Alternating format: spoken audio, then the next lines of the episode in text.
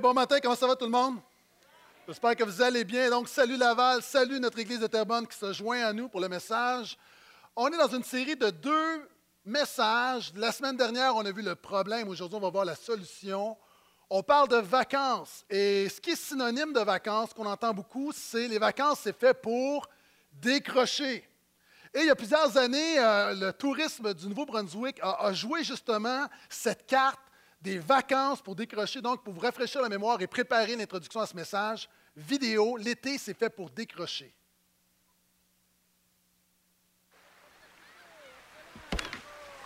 Qui c'est qui a pris le dernier sandwich à la crème glacée?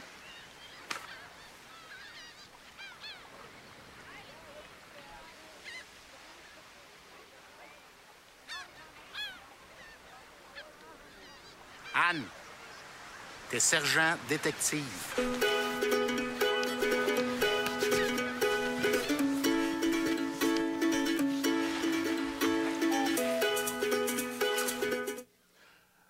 Mon message s'intitule Décroche. La semaine dernière, on a vu le problème. On a vu que l'été, c'est fait non seulement pour décrocher physiquement, c'est fait également pour décrocher spirituellement. Tu dois comprendre, et beaucoup de chrétiens, de croyants ne comprennent pas que les vacances, tu peux décrocher physiquement, mais si tu ne réalises pas que Jésus est ton repos, tu vas retourner travailler. À la fête du travail, tu vas être aussi épuisé que tu l'es maintenant. Pourquoi? Parce que le repos spirituel amène le repos émotionnel, qui amène le repos psychologique, qui amène le repos physique. Jésus, non seulement est venu pour te pardonner, pour te donner l'assurance de la vie éternelle, pour mettre le Saint-Esprit en toi, Jésus a dit, venez à moi, vous tous qui êtes fatigués et chargés, je vous donnerai du repos. Est-ce que je peux entendre plus que deux amènent à ça? Et la semaine dernière, on a vu justement que le peuple israélite était esclave, était esclave du Pharaon. Et le Pharaon, c'est une métaphore de notre société où nous sommes accros à la production, nous sommes accros à la performance, on est accros à prouver sa valeur, on est dans une société de possession, de distraction, de pression. Et les vacances, c'est un moment pour s'arrêter et dire Seigneur, j'ai besoin de décrocher physiquement, mais également spirituellement.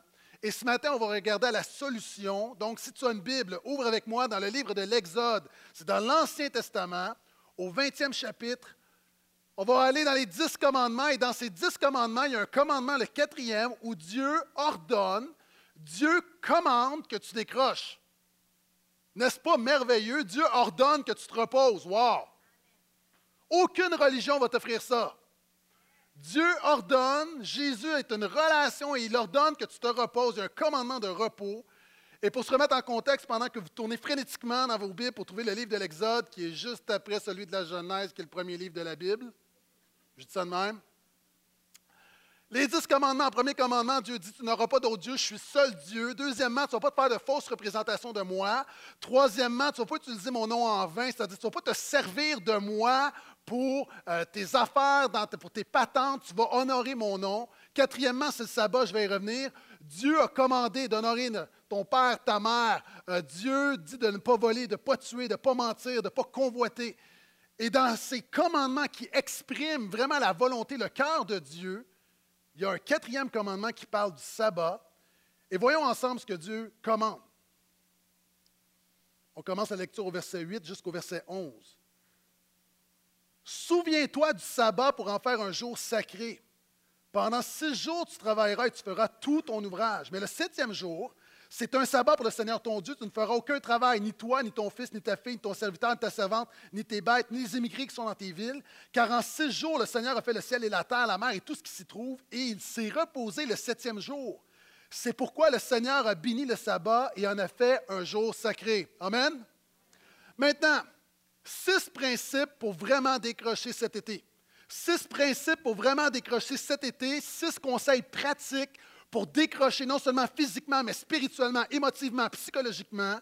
Et la première chose que je veux dire, c'est que ce commandement, c'est le commandement le plus difficile à respecter, le plus urgent à respecter dans notre société. C'est également le commandement sur lequel Dieu nous a donné le plus de détails. Et ce commandement commence en disant, Souviens-toi du sabbat. Écoute-moi bien. Première clé pour vraiment profiter de ton été. Souviens-toi que Jésus est ton repos. Souviens-toi que Jésus est ton repos. Souviens-toi que Jésus est ton repos. Bienvenue à l'église de Portail. La Bible emploie souvent l'expression se souvenir. Se souvenir, quand nous on lit, on pense que c'est une réflexion, c'est un exercice intellectuel. Se souvenir dans la Bible, c'est beaucoup plus que ça. Par exemple, la Bible dit à un moment donné, il y a le déluge et Dieu se souvint de Noé. Est-ce que vous pensez vraiment que Dieu avait oublié Noé?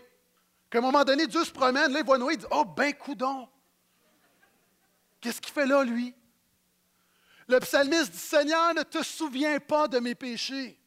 Est-ce que tu penses vraiment que Dieu peut oublier? Dieu est omniscient, Dieu sait tout. Néhémie va dire Seigneur, souviens-toi de ta promesse. Est-ce que tu penses que quand tu pries, tu dis Seigneur, tu as promis dans ta parole de prendre soin de moi? Que là, Dieu dit Hé, c'est vrai. Est-ce qu'on pense vraiment que se souvenir, c'est un exercice intellectuel? Dans la Bible, se souvenir, c'est quelque chose, c'est rendre vivant dans ta vie, c'est exprimer, c'est expérimenter dans ta vie. Se souvenir de ce que Jésus a fait pour toi, c'est faire en sorte que ça devienne quelque chose de concret dans ta vie. C'est avec moi, dis Amen. Se souvenir, c'est pourquoi Jésus a dit, lorsqu'on prend la communion, faites ceci en mémoire de moi. La Bible dit, souvenez-vous de l'Éternel, votre Dieu. Moi, je suis pasteur, je suis à l'église quasiment tous les jours de la semaine. Ma vie tourne autour de Dieu et quelquefois, j'oublie Dieu. Est-ce qu'un mardi matin, je me réveille en disant, mais qui suis-je? Non, c'est qu'à un moment donné dans ma vie, concrètement, je vis comme si Dieu était absent. Vous savez, se souvenir du sabbat, pour le croyant, c'est se souvenir que Jésus est ton véritable repos. Illustration. Vous savez, moi, dans ma famille, j'ai des matantes. Vous savez, c'est quoi la différence entre une tante et une matante? Une matante, c'est une tante wild. OK? Mais ma tante, là, c'est des matantes qui se retrouvent à un moment donné, font des parties. On était, je me souviens, il y a plusieurs années sur Dagenet. OK? Dans un genre de soirée spectacle. Et là, à un moment donné, tu as Régent au piano avec Thérèse qui chante. Puis il commence à chanter Et Viva Espagna. Oh boy! Moi, mais ma tante se lève, et viva Et là, c'est le party. Puis là, il y a toutes sortes de chansons, puis il se passe là, il y a du party. Et là, à un moment donné, il y a une chanson qui est jouée, et ma grand-mère commence à pleurer. Le temps qu'il nous reste, ça lui a rappelé mon grand-père. Puis là, ma grand-mère commence à pleurer. Puis là, ma tante Huguette commence à pleurer parce que ma grand-mère pleure. Puis ma tante Lise pleure parce que ma tante Huguette pleure parce qu'elle voit grand-maman pleurer. Puis ma mère, elle pleure parce que Huguette pleure, Lise pleure, puis grand-maman pleure. Puis ma soeur, elle pleure parce qu'il y a juste du monde qui pleure autour. Mais pourquoi tout à coup, le souvenir, c'est devenu quelque chose de vivant? Maintenant, souviens-toi de Jésus. Fais en sorte que Jésus soit quelque chose de vivant dans ta vie. Qu'est-ce que ça veut dire? Est-ce qu'un chrétien doit respecter le sabbat? Vous savez, nos amis juifs, pendant six jours, travaillaient et le septième jour, le sabbat, donc du vendredi soir au samedi soir, aucun travail. Vous savez, être juif, les Juifs ont pris ce commandement très, très, très au sérieux. Est-ce que vous savez qu'en Israël, il y a ce qu'on appelle des ascenseurs sabbatiques? On peut mettre l'image, s'il vous plaît. Pendant 24 heures, parce que pour les Juifs, la moindre tâche est un travail. On veut tellement respecter scrupuleusement ce commandement-là qu'on ne fait rien. Donc, pendant 24 heures, cet ascenseur fonctionne et arrête à tous les étages automatiquement, afin qu'aucun juif qui veut respecter le sabbat ne soit obligé d'appuyer sur un bouton et ainsi contrevenir au, commandement. Moi, j'ai un ami qui faisait le ménage dans une synagogue et le rabbin lui demandait, quand tu fais le ménage le vendredi, est-ce que tu peux allumer les lumières parce que nous, on n'a pas le droit le jour du sabbat? Est-ce que vous savez que les Juifs qui veulent vraiment respecter ce commandement-là dans la tradition juive, tu ne peux pas écrire, tu ne peux pas déchirer, tu ne peux pas te servir d'un fourneau, ni d'un téléphone, ni d'un ordinateur. Est-ce que vous savez que tu ne peux même pas déchirer un petit carré de papier de toilette? Les Juifs sont des gens avec, qui prennent beaucoup de précautions avant le sabbat.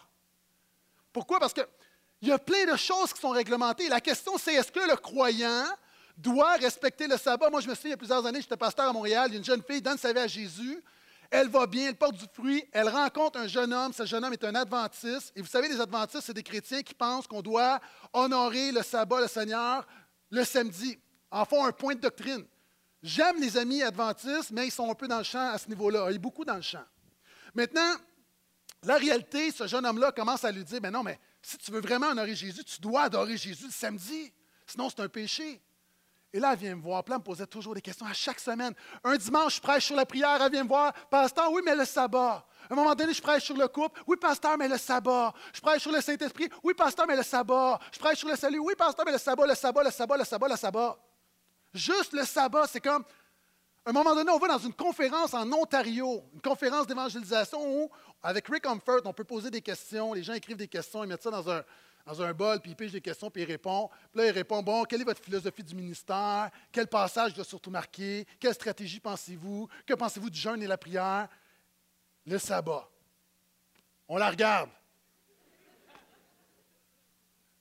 Vous savez, il y a des gens qui virent fous avec le sabbat, ils n'ont pas compris. Jésus a dit Ne savez-vous pas que le Fils de l'homme est maître du sabbat? L'homme n'a pas été créé pour le sabbat, c'est le sabbat qui a été créé pour l'homme.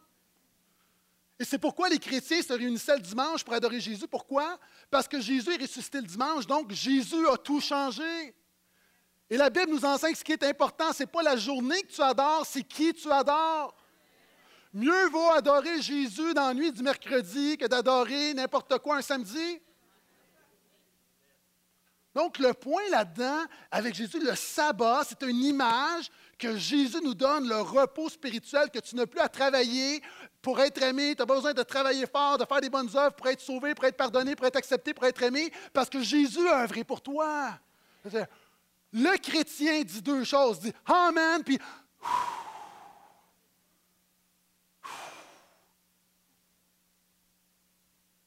Maintenant, c'est important. Quelqu'un me dit, Pasteur, mais c'est quoi ta théologie du sabbat? Je vais te dire, c'est quoi ma théologie du sabbat? Dans la vie, tu peux avoir, tu peux dire, moi là, je suis défini par ci. Moi là, ce qui me donne du plaisir. Moi là, ce qui est important dans ma vie, c'est le sexe, c'est l'argent, c'est le pouvoir, c'est les relations. Tu peux dire n'importe quoi. Moi, ce que je dis, c'est que tout ça, ça ne bat pas Jésus. Ça ne bat pas Jésus.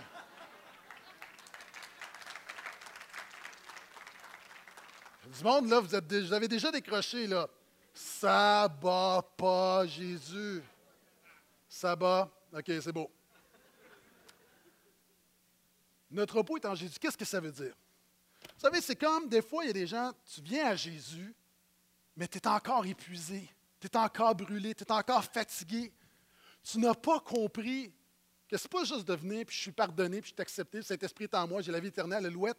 Ça change ta vie ça change ta manière de te comporter, ça change la manière de gérer la pression, ça change la manière de travailler. Et ça fait penser, c'est un peu comme cette, madame, cette dame qui est là avec ses sacs d'épicerie. Vous savez, quand tu vas faire l'épicerie et tu n'as pas de voiture, et ça, ça serre, puis tu ne sens plus tes doigts.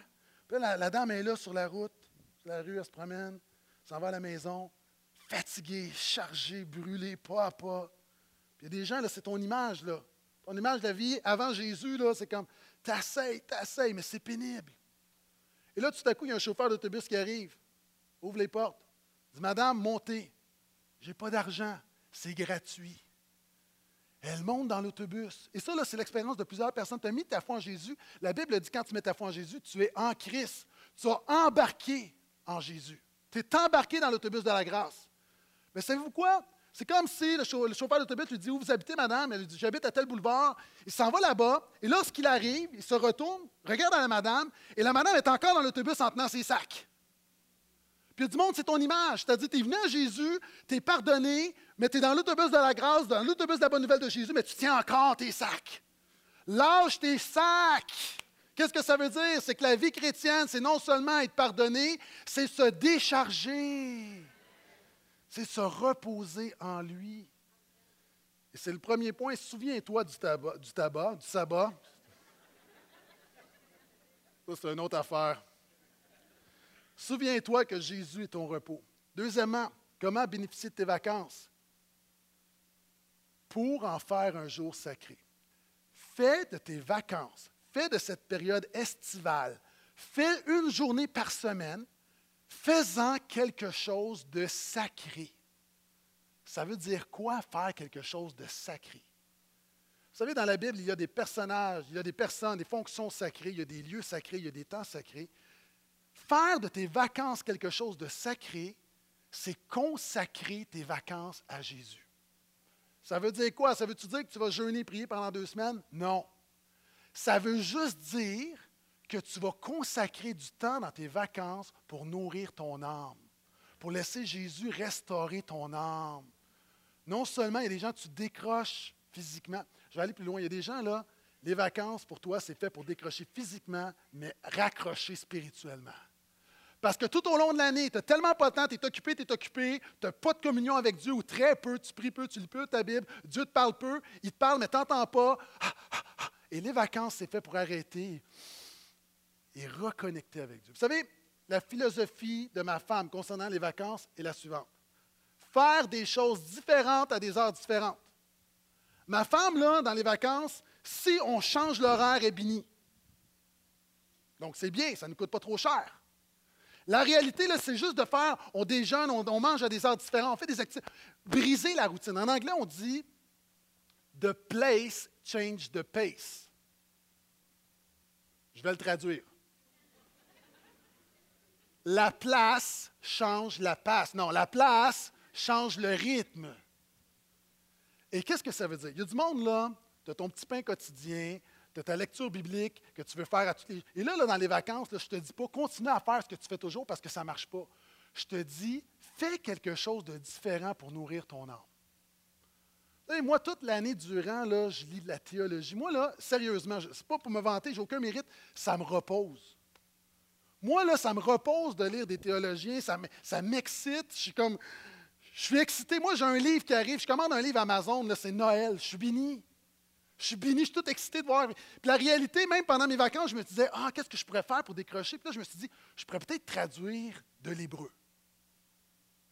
Puis là, à un moment donné, je dis, non, non, non. Fais quelque chose que tu ne fais pas. Vous savez, Pasteur Phil et moi, on parle des fois des livres dévotionnels. Il y a des livres, tu sais, des petits livres que tu achètes, puis c'est comme ça te donne un petit frisson, Alléluia, puis tu mets ça de côté, puis tu n'en parles plus. Moi, j'en ai lu beaucoup, j'en lis plus. OK? C'est pas correct, comprenez-moi bien. Là, pas, je ne le critique pas, je dis juste que dans ma vie, dans une place où j'ai le goût d'avoir du. Je veux du T-bone. Je veux du T-bone, je, je, veux, je veux pas de, petits laits, fait que j'en lis plus. Mais là, dans mes vacances, savez-vous quoi? Je ne me prends pas une brique de, Karl Barth, là. je me prends un petit livre qui va juste faire du bien à mon âme. Pourquoi? Parce que, encore une fois, j'ai besoin de changer mon pays. J'ai besoin, à un moment donné, de juste avoir un moment où je connecte avec Jésus, juste cœur à cœur, simplement, sans flafla. Et là, je me suis pris un livre d'Andrew Murray, un livre de 150 ans. c'est un livre qui a des petites pensées à chaque jour. Puis pourquoi? Parce que je veux faire quelque chose de différent. Habituellement, je le fais. Puis savez-vous quoi?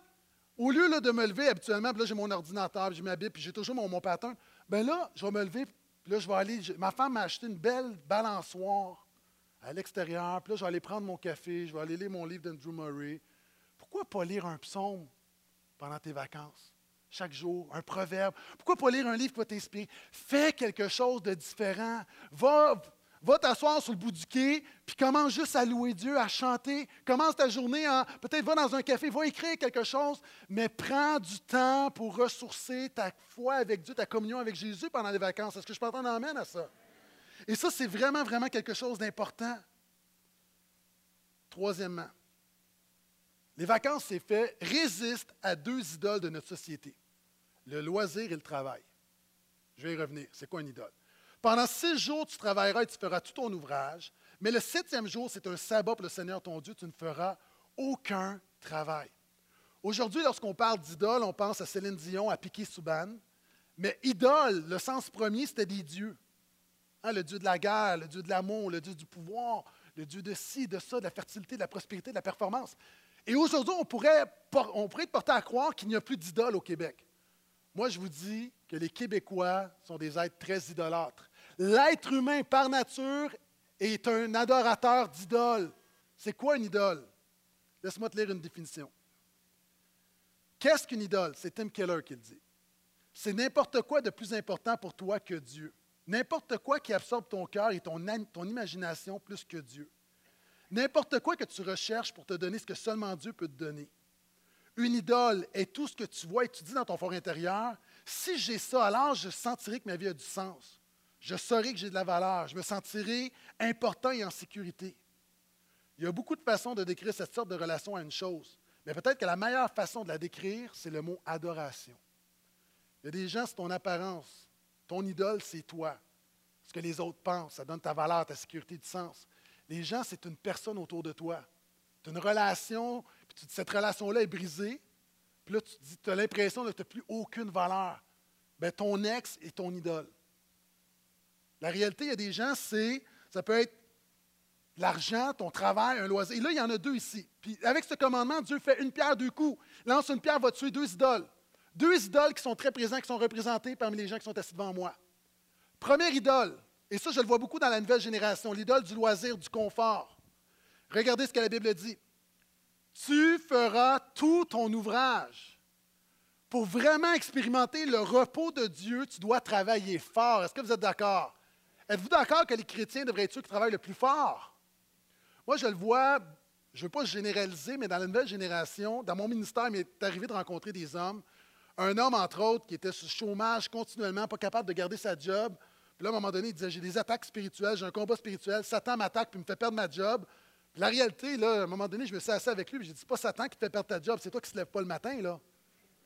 Ce que tu as besoin, ce n'est pas la victoire dans le combat spirituel, c'est un réveil matin, mon ami. là.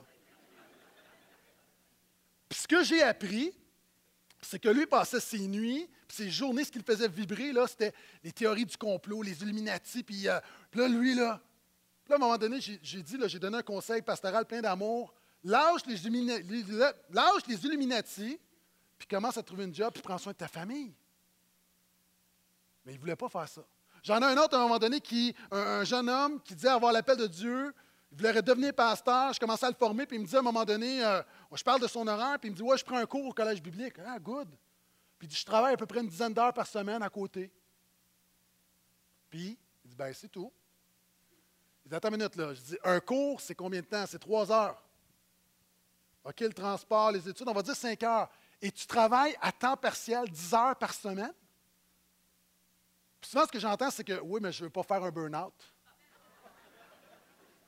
Vous savez, il y a des gens ici, là, puis, je respecte beaucoup ceux qui travaillent fort et qui ont fait un burn-out, se sont épuisés. Ce pas de ça que je parle. Je parle des paresseux, là, OK? Il y a des gens, là, tu as autant de chances de faire un burn-out que moi, j'ai de chances de tomber enceinte. Puis la réalité, le commandement nous parle justement de travailler fort. Un autre homme, je pourrais vous en donner un homme qui avait une super, une belle job, qui avait des responsabilités, un bon salaire, qui était un patron. Et lui, son rêve, c'était d'être cuisinier. C'est correct. Mais il a tout lâché. Puis aujourd'hui, il travaille à temps partiel comme cuisinier, puis sa famille a de la difficulté à arriver. Il dit Oui, mais c'est mon rêve. Laisse faire ton rêve et prends tes responsabilités. Ce commandement-là nous dit, là, il y a des gens qui vont dire, oh, Pasteur Guetta, j'aime pas ça. Non, ça, c'est des paroles de mort, je refuse au nom de Jésus. tu sais, on dit, accomplis ton rêve, ton rêve, ton rêve à un moment donné, là, c'est comme, oui, oui, c'est beau les rêves, mais à un moment donné, tu as des responsabilités. Et si en accomplissant ton rêve, tu détruis ta famille, mais je m'excuse, ton rêve, le laisse tomber. Laisse-le tomber. La réalité, et ce commandement-là nous parle justement de l'importance de travailler fort. Mais il y a également un commandement qui nous parle de détruire l'idole du travail. Et ça, c'est peut-être une autre génération. Il y a des gens, ton travail prend trop de place. Tu sacrifies ton temps, ta santé, ta famille, ton Église, à ton travail. Et ça aussi, le commandement sur le sabbat met les choses en perspective. Travaille fort, mais Jésus doit être le premier. Puis prends soin de ta famille. Amen. Quatrième conseil pour décrocher. Ah, cela, je l'aime. Lâche les choses et concentre-toi sur les gens. Lâche les patentes, lâche les gugus et concentre-toi sur les gens. Vous allez voir. Parce que le sabbat, ce n'est pas juste à ton sujet, c'est pour les gens qui t'entourent. Regardez, tu ne feras aucun, travail, ni toi, ton fils, ta fille, on parle de la famille, ni ton serviteur, ni tes servantes, ni tes bêtes, on parle de ton objet de travail. Qu'est-ce que ça veut dire? Le sabbat, l'été, les vacances, une fois par semaine, c'est fait pour délaisser les choses, pour prendre soin des gens autour de nous. Quelle est la seule chose que tu peux emmener au ciel avec toi? iPod, non. Ta job, non tes proches. Le sabbat te rappelle que la seule chose qui est éternelle, c'est ceux qui sont autour de toi et Dieu. Puis il est temps que tu t'en occupes dans cette vie si tu veux les voir dans l'autre vie. Le principe du sabbat, c'est que tu te concentres sur la famille. Vous savez, nous, les brasseurs, à, chaque jour de l'an, on fait quelque chose, on écrit, chaque membre de la famille écrit son top 10 de nos meilleurs moments de l'année. Et là, ça fait 40 à la gang, là, des fois on la partage, mais la majorité, est-ce que vous pensez vraiment que le top 1, c'est Oh, je me souviens telle émission que j'ai vue en mai, wow! Telle application, ouh, ça a changé ma vie. C'est toujours, même dans cette ère de technologie, puis même mes enfants qui sont hyper technologiques, tellement des fois je pense que c'est des robots, mais ça c'est autre chose. Euh, même mes enfants dans leur top 10, c'est toujours des moments familiaux. C'est de ça. Moi, je me rappelle quand j'étais petit gars, il y a beaucoup de choses que j'ai oubliées, mais je me rappelle quand mon père m'a emmené à la pêche. Je m'en rappelle encore aujourd'hui. À bientôt 40 ans, je m'en rappelle encore. On se rappelle, l'été, c'est fait pour créer des souvenirs. Je peux t'entendre amène à ça? Et pour le faire, si tu veux te concentrer sur les gens, écoute-moi bien, tu vas voir, ça va changer ta vie, tu ne t'attends pas à ça. Si tu veux vraiment te concentrer sur les gens, lâche les choses. Moi, dans mes vacances, là, je déconnecte, je n'ouvre pas mon ordinateur, je n'ouvre pas mon téléphone, je n'ouvre pas Facebook, je ne décroche pas le téléphone. En fait, je le décroche, mais je ne réponds pas au téléphone. Puis s'il y a une urgence, une fois par jour, l'équipe pastorale le sait, il me laisse un message, a une urgence, je prends mes messages une fois par jour, m'assurer que tout va bien à l'Église. Mais pourquoi? Parce que je me décroche, parce que je sais, c'est une période où pendant quelques jours, ma seule priorité, c'est les gens autour de moi. C'est les gens autour de moi. Donc, si tu veux vraiment commencer à maximiser ton repos, laisse ton téléphone, laisse les messages textes, laisse les courriels Facebook, décroche un peu de la TV. Si vous êtes un, homme, trois semaines, faites pas trois semaines de rénovation. Pas trois semaines à faire des tâches. Puis si vous êtes parent, je le dis avec amour, moi, je, connais des gens qui travaillent dans le milieu des garderies, et c'est surprenant le nombre de parents qui prennent leurs vacances, mais qui envoient leur enfant au CPE. Pour vraiment avoir la paix. Fais pas ça parce qu'il va s'en rappeler et il n'ira pas te voir dans ton foyer de personnes âgées quand tu vas être rendu vieux. Mais très sérieusement, je comprends, c'est important une fin de semaine d'amoureux, mais les vacances, c'est fait pour nos proches. La meilleure connexion du monde, ce n'est pas iPhone, c'est pas iPod, c'est I love you.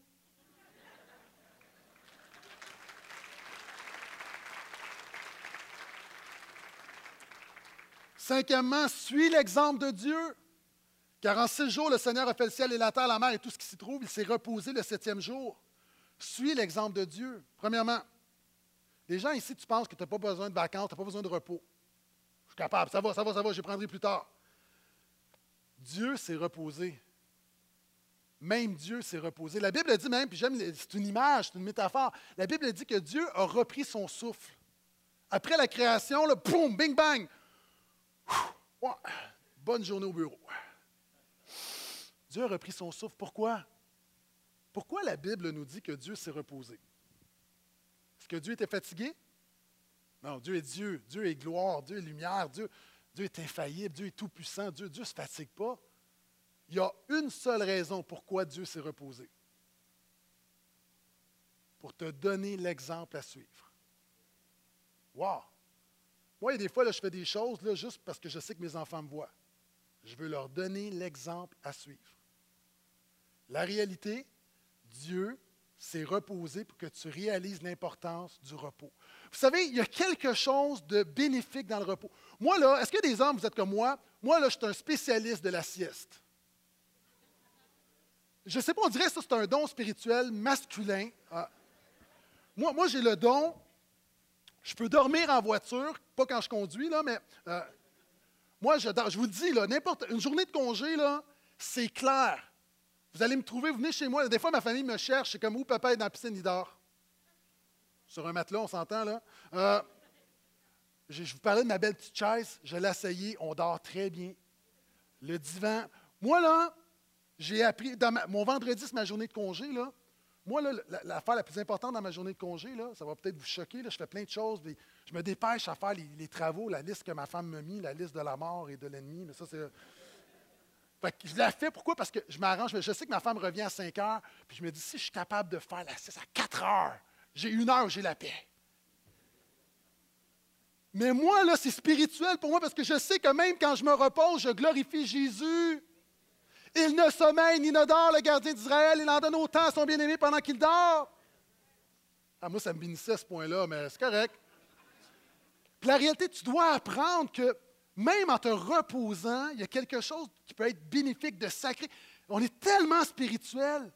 On est tellement. Et tu peux être dans ta piscine, à la dérive, puis juste glorifier Jésus. Juste te reposer en lui, juste comme. Alléluia. On suit l'exemple de Dieu. Pourquoi? Il nous montre qu'il s'est reposé. Souvent, on ne se repose pas parce qu'on veut maximiser notre temps. Hein? Le dimanche, on fait plein de choses. On est à l'église, on se dépêche, on a un horaire chargé, on veut faire des choses, on se prépare pour la semaine. Souvent même, moi, j'ai vu, pour prendre mes vacances, ça me demande beaucoup de travail. Pour tomber en vacances, ça me prend beaucoup de travail pour revenir en vacances. Et souvent, la tentation, c'est de revenir travailler, en fait, à la maison, de raccrocher quelques jours avant que mes vacances finissent pour être sûr que quand j'entre au bureau, je ne suis pas submergé. On pense qu'on va maximiser notre temps. Vous savez, la Bible dit que Dieu a créé tout l'univers, il s'est reposé. Est-ce que vous savez que les scientifiques nous disent que l'univers est en expansion? Dieu a tout créé et même en faisant rien, les choses avancent. Moi, j'ai appris en tant que pasteur que même quand moi je fais rien, le royaume de Dieu avance quand même. Puis je veux juste te dire, même à ta job, tu peux être le PDG. Tu penses que tout repose sur toi. Je te dis que si tu te confies en Jésus, même quand tu ne travailles pas, il va prendre soin de ta business. Quelquefois, le repos de Dieu est plus productif que l'activité des hommes. Puis souvent, savez-vous pourquoi est-ce qu'on ne se repose pas? Parce qu'il y a toujours des choses urgentes à faire. On se dépêche, on se dépêche. Nous, on l'a vu, des fois, on a des journées de congé et on est stressé parce qu'on se dépêche à en profiter. Dépêchez-vous, les enfants, notre journée de congé, on veut relaxer aujourd'hui, let's go! Je vous dis, histoire vraie, on est dans la voiture, tout le monde est fâché. Tout le monde est fâché. La réalité ici, il y a toujours des choses à faire. Jésus est mort quand? Quel jour de la semaine? Vendredi. Dieu le Père a ressuscité son Fils quand? Dimanche. Est-ce que Dieu aurait pu le faire samedi? Ah, Dieu n'avait pas besoin de prendre son élan, là, comme stretching, se prépare. Imaginons, est-ce qu'on est, d'accord que la résurrection de Jésus est l'événement le plus excitant de l'histoire de l'humanité? Selon moi, il n'y a rien de plus grand que la résurrection de Jésus. Tout a changé à partir de là. Maintenant, imaginez, la Bible nous dit, on le voit ensemble, que dès la création du monde, le Père, son plan était fait, Jésus était désigné d'avance. Maintenant, imaginez, au travers de l'histoire, Dieu est, est, excité, il voit le péché qui ravage l'humanité, mais il sait qu'il carte qui s'en vient, son Fils. Et là, il l'annonce par les prophètes. Le royaume se développe, se développe, se développe. Et là, Dieu, là, j'imagine que son excitation augmente parce que Dieu, encore une fois, a des émotions. Dieu nous a créé à son image, donc ce n'est pas un, être statique, impersonnel. Il y a de l'enthousiasme, de l'excitation. Imaginez, on arrive à la croix où Satan pense avoir la défaite. Christ dit tout est accompli. Il reste une chose, la résurrection. Maintenant, imaginez, là, c'est le samedi. Tu sais, quand on a hâte de partir en vacances à Cuba, puis tu es la veille, t'as-tu hâte? Le samedi, Dieu peut ressusciter son Fils. Il ne le fait pas. Pourquoi? Dieu respecte les règles qu'il établit. C'est le sabbat. Jésus, la résurrection va attendre. Si la résurrection de Jésus peut attendre, est-ce qu'on s'entend que ton lavage peut attendre? Est-ce qu'on s'entend que ton cabanon peut attendre? Et à un moment donné, juste arrêter, c'est une déclaration de foi, il y a une résistance dans notre société de faire, de faire, juste d'arrêter. On résiste, c'est une déclaration de foi que je ne suis pas défini par mon travail, je suis défini par Dieu. Et ça, ça semble tellement banal, mais ça change tout. Suis l'exemple de Dieu. Vous savez, Luther et Mélenchon, il y a à peu près 400 ans, deux hommes qui ont influencé, qui ont changé l'histoire de l'Église, discutaient de théologie. Et un des sujets qu'on parlait beaucoup au niveau de la réforme, c'était la souveraineté de Dieu. Puis un jour, l'histoire nous dit que Melanchthon va voir Luther, puis à chaque jour, il y avait des débats, discussions philosophiques, il écrivait. Il dit Aujourd'hui, là, nous allons parler. Melanchthon arrive à voir Luther, il dit Aujourd'hui, nous allons parler de la gouvernance de l'univers. Sujet passionnant. Et Luther lui a dit Non, aujourd'hui, toi et moi, on va pécher, puis on laisse la gouvernance de l'univers à Dieu. À un moment donné, il y a quelque chose dans la vie où Dieu peut se débrouiller sans toi. Dieu peut se débrouiller sans toi. Dieu va prendre soin de tes choses. Dieu va prendre soin des tiens. Dieu va prendre soin de ton poste, Dieu va prendre soin de ton compte de banque. À un moment donné, là, tu peux rouler 24 heures sur 24, 7 jours sur 7, 365 par année. À un moment donné, que tu le veuilles ou non, tu vas arrêter. Volontairement ou involontairement, tu vas casser à un moment donné. Et il y a quelque chose de sain à comprendre les principes du sabbat divin. Est-ce que je peux entendre un autre amène à ça? J'ai presque terminé. Dernier conseil pour vraiment décrocher cet été. Réalise que Dieu bénit ton travail même quand tu te reposes. C'est pourquoi le Seigneur, là, vient de dire, reposez-vous. Mais pas, repose-toi pas n'importe comment, là, sois intentionnel. C'est pourquoi le Seigneur a béni le sabbat et en a fait un jour sacré. Dieu bénit ton travail même quand tu dors, je l'ai mentionné tantôt. Lui, il dort pas, il ne sommeille pas. Il t'en donne autant quand tu te reposes. Des fois, la chose la plus productive à faire est d'arrêter de faire des affaires. Des fois, la chose la plus productive que tu peux faire, c'est d'arrêter de faire des affaires. Et qu'est-ce qu'on nous apprend lorsqu'on conduit? Plaque de glace. Qu'est-ce que tu fais lorsque tu tiens le volant et tu dérapes? Est-ce que tu dis non, non, non, je vais me redresser? Non, tu ne fais pas ça. Tu relâches. Les choses se replacent. Puis il y a des gens, là, je te le dis, la clé pour toi, c'est de relâcher et laisse Dieu replacer les choses. Il y a un temps pour chaque chose. Il y a un temps où il faut bâtir, il faut, faut bâtir, il faut œuvrer, il faut persévérer. Mais il y a un temps où il faut juste lâcher prise. Et ça, c'est vrai pour la nature. Il y a une règle qu'on appelle la jachère.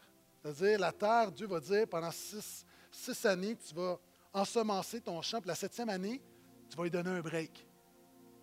Pourquoi? Tu vas voir que la huitième année, il va être encore plus productif. Puis il y a des gens, tu n'as pas compris qu'une des règles de la productivité, c'est de s'arrêter, de se reposer en Jésus. C'est vrai pour la nature, c'est vrai pour le physique. Moi, mon athlète préféré au niveau du CrossFit, c'est quelqu'un, tu regardes, il est toujours en on dirait qu'il, fait, est toujours en pause. Tout le monde sont comme, oh, oh, oh. Puis mais pourquoi? Il a, appris qu'à un moment donné, je l'ai mentionné, que tu vas casser tout ou tard. Mais si tu prends des petites pauses, tu vas te rendre beaucoup plus loin.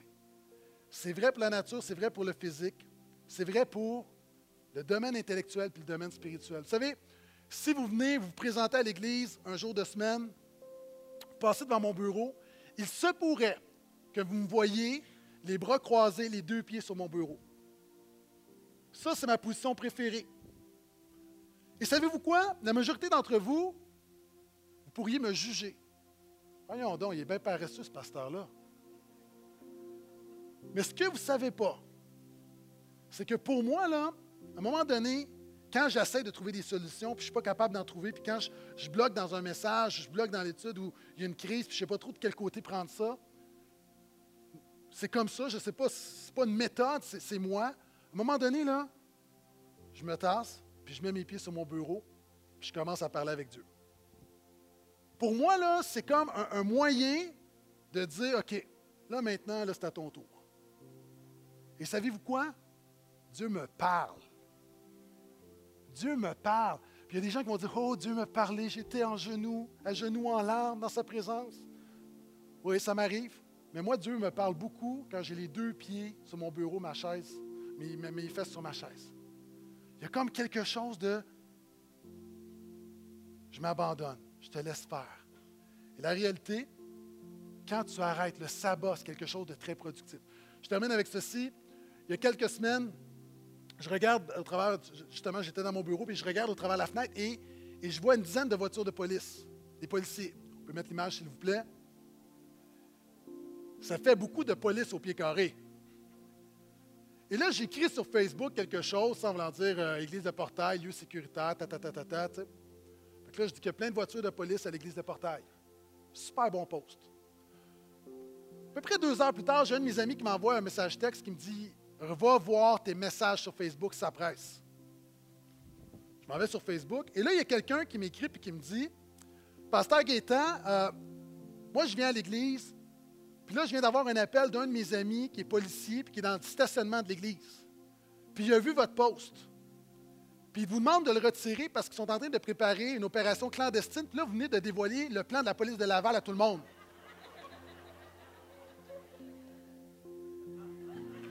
Bravo, champion. Et comme de fait, le lendemain,